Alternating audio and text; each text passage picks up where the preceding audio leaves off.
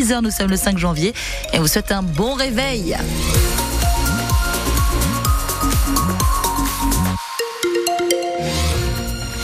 Sur les routes, dans les gares, tout va bien ce matin, Janelle Bernard Alors pour l'instant, ça roule bien sur l'ensemble du réseau selon nos cartes. Hein. Nous, c'est ce qu'on regarde, ce qu'on surveille selon nos cartes à travers nos écrans.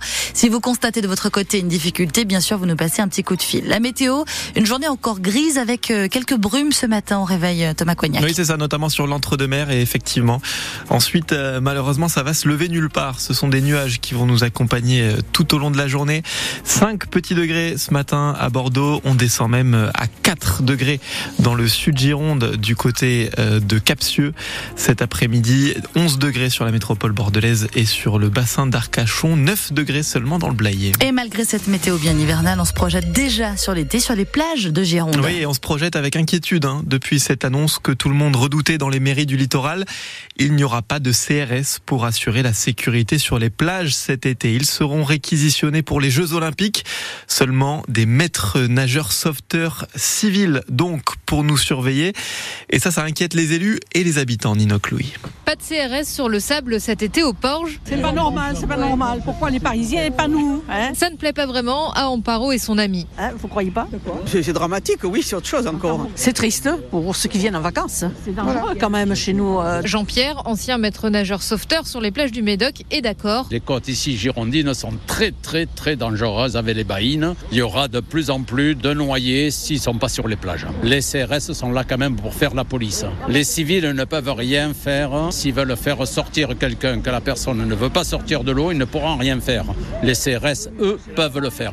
On a de, de plus en plus de- d'agressions sexuelles en zone de baignade. Anne-Sophie Orliange, adjointe en charge du tourisme à la mairie du Porge. Quelle réponse va pouvoir être apportée en cas de problématique? Nous, on a une police municipale, mais qui n'a pas du tout les mêmes prérogatives que des CRS. Autre problème, l'argent. La mairie va recruter deux fois plus de sauveteurs pour compenser l'absence des 5 CRS sans aucune aide de l'État. Le budget qu'on va devoir mettre là-dedans, bah forcément, on va pas le mettre ailleurs. C'est toujours euh, nous, élus locaux, qui devons aller euh, à la recherche de solutions et euh, l'État n'est pas forcément euh, force de proposition là-dessus. L'an dernier, 45 nageurs sauveteurs CRS ont été déployés sur les plages de Gironde. Les CRS qui avaient déjà dû quitter les plages quelques jours l'été dernier pour aller aider leurs collègues en ville au moment des émeutes après la mort du jeune Naël. Après une grève très suivie jeudi dernier, les enseignants remettent ça. Oui, deuxième journée de grève en moins d'une semaine. Les revendications sont encore les mêmes pour une augmentation des salaires contre le choc des savoirs, la réforme qui met notamment en place des groupes de niveau au collège et pour la défense en général de l'école publique.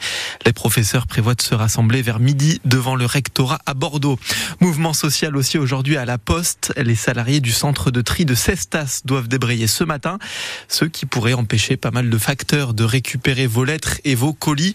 Les postiers demandent une augmentation de salaire de 400 euros net par mois. Et puis hier, c'était les ostréiculteurs qui manifestaient, 80 professionnels de l'huître environ sur le rond-point de l'A660 à Biganos. L'État ne vous abandonnera pas, leur a dit en gros le sous-préfet d'Arcachon après l'épisode de norovirus et l'interdiction de vente des huîtres du bassin qui a coûté 5 millions d'euros à la filière selon les ostréiculteurs. France Bleu Gironde, il est 6h03. Bordeaux va-t-il suivre Paris sur la question des SUV Mais il y a de bonnes chances que, comme dans la capitale, on fasse payer le stationnement plus cher à ceux qui conduisent ces grosses voitures surélevées qui dépassent la tonne 6, voire atteignent les 2 tonnes.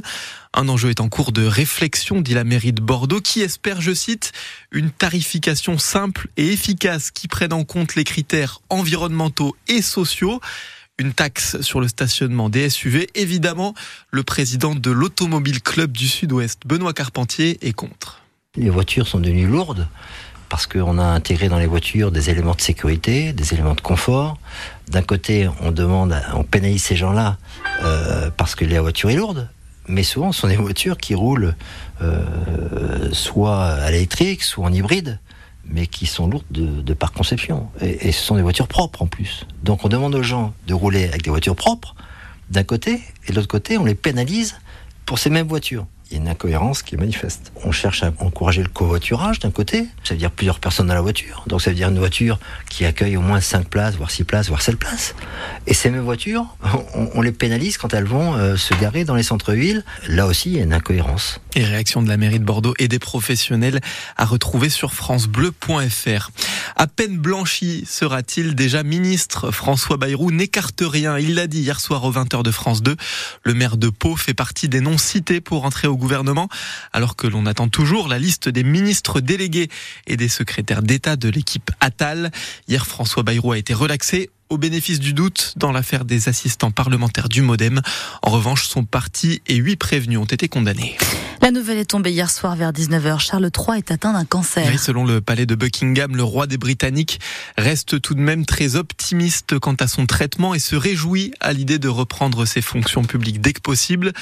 Pour autant, les réactions dans le monde se sont enchaînées depuis hier soir, du Canada à l'Écosse en passant par la France, où Emmanuel Macron lui souhaite un prompt rétablissement. Alors faut-il s'inquiéter pour Charles III Réponse avec le spécialiste des questions royales en France, l'écrivain Stéphane Bern. Ce qui est inquiétant, si vous voulez, c'est la manière dont le public britannique a réagi. Vous pensez que les débats à la Chambre des communes se sont interrompus pour que le Parlement fasse une communication de soutien au roi, que le Premier ministre, le Premier ministre écossais, le Premier ministre gallois, la nouvelle Première ministre euh, du Sinn Féin, euh, euh, Michel O'Neill, fasse un communiqué, que Boris Johnson exprime le, soutien de tout le peuple britannique, les chaînes info en, en continu outre-Manche, et puis Joe Biden qui dit qu'il s'inquiète pour le roi et qu'il va l'appeler, alors que le roi continue à exercer son pouvoir, il n'y a pas de vacances du pouvoir. Certes, il réduit ses apparitions publiques et c'est la reine Camilla qui va suppléer, de même que le prince William a annoncé qu'il allait reprendre un certain nombre d'activités de son père. Il y a là, comment dire, une dramatisation qui peut-être n'a pas lieu d'être. Stéphane Bernot au micro de France Info hier soir. Au Sénégal, la présidentielle aura lieu avec 10 mois de retard le 15 décembre au lieu du 25 février. Décision hier du Parlement sénégalais à 105 voix pour et une voix contre. Il faut dire que les gendarmes ont expulsé les députés de l'opposition juste avant le vote. Hier, le réseau Internet a aussi été coupé dans le pays. Les tensions sont importantes depuis l'annonce du président Macky Sall de reporter cette élection.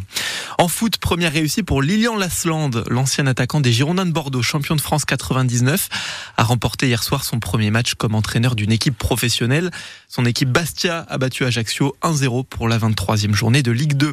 Et puis pas de vacances pour Zachary Afan, le pilier droit de l'Union Bordeaux-Bègles, appelé en renfort en équipe de France des moins de 20 ans pour le match du tournoi contre l'Écosse vendredi.